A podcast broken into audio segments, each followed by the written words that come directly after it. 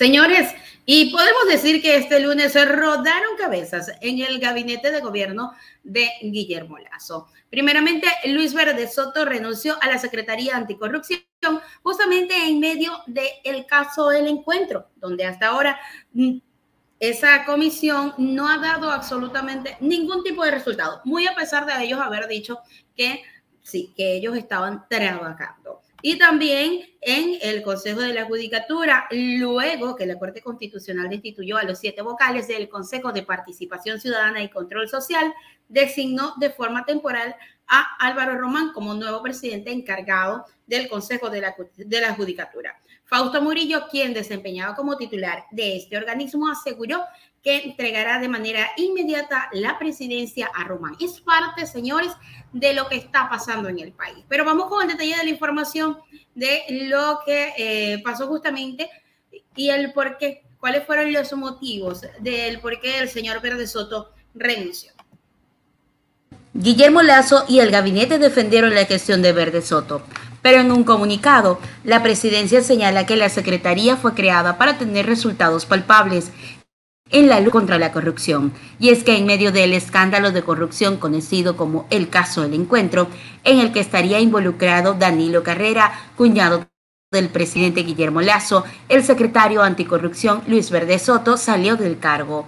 La presidencia de la República informó este 23 de enero del 2023 que ha decidido aceptar la renuncia de Luis Verde Soto y agradecieron por los servicios prestados desde mayo del 2022 desde que saltó el caso de la supuesta corrupción en las empresas públicas. Verde Soto no se pronunció en una rueda de prensa, únicamente en entrevistas a medios de comunicación dijo que se estaban trabajando en la implementación de políticas públicas. Guillermo Lazo y el gabinete también defendieron la gestión de Verde Soto, aunque este lunes en un comunicado la presidencia recalcó que la Secretaría de Políticas Públicas Anticorrupción fue creada para tener resultados palpables en la lucha contra la corrupción. Es una labor que hay que reforzar más que nunca con mayor profundidad, sustento y agilidad, tanto en los diagnósticos como en las soluciones sugeridas, concluye el documento.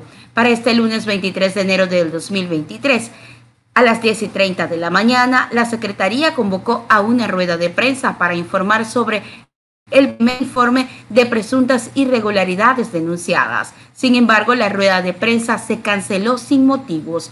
Varios periodistas llegaron. El subsecretario anticorrupción, Esteban Lucero, dijo que Verde Soto se denominaría y los periodistas que se retiraran. Además, anunció que recién iban a presentar el informe al presidente Guillermo Lazo.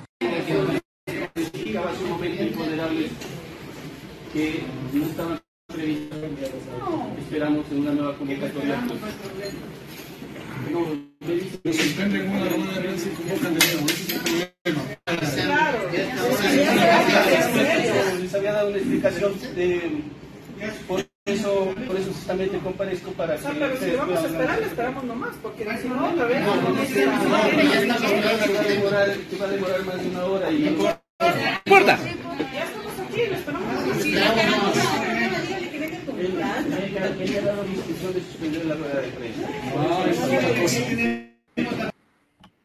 Ahí está, se tenía previsto una rueda de prensa para dar un informe acerca del trabajo que había realizado el señor Verde Soto en, em, en la Secretaría Anticorrupción y justamente solamente se suspendió.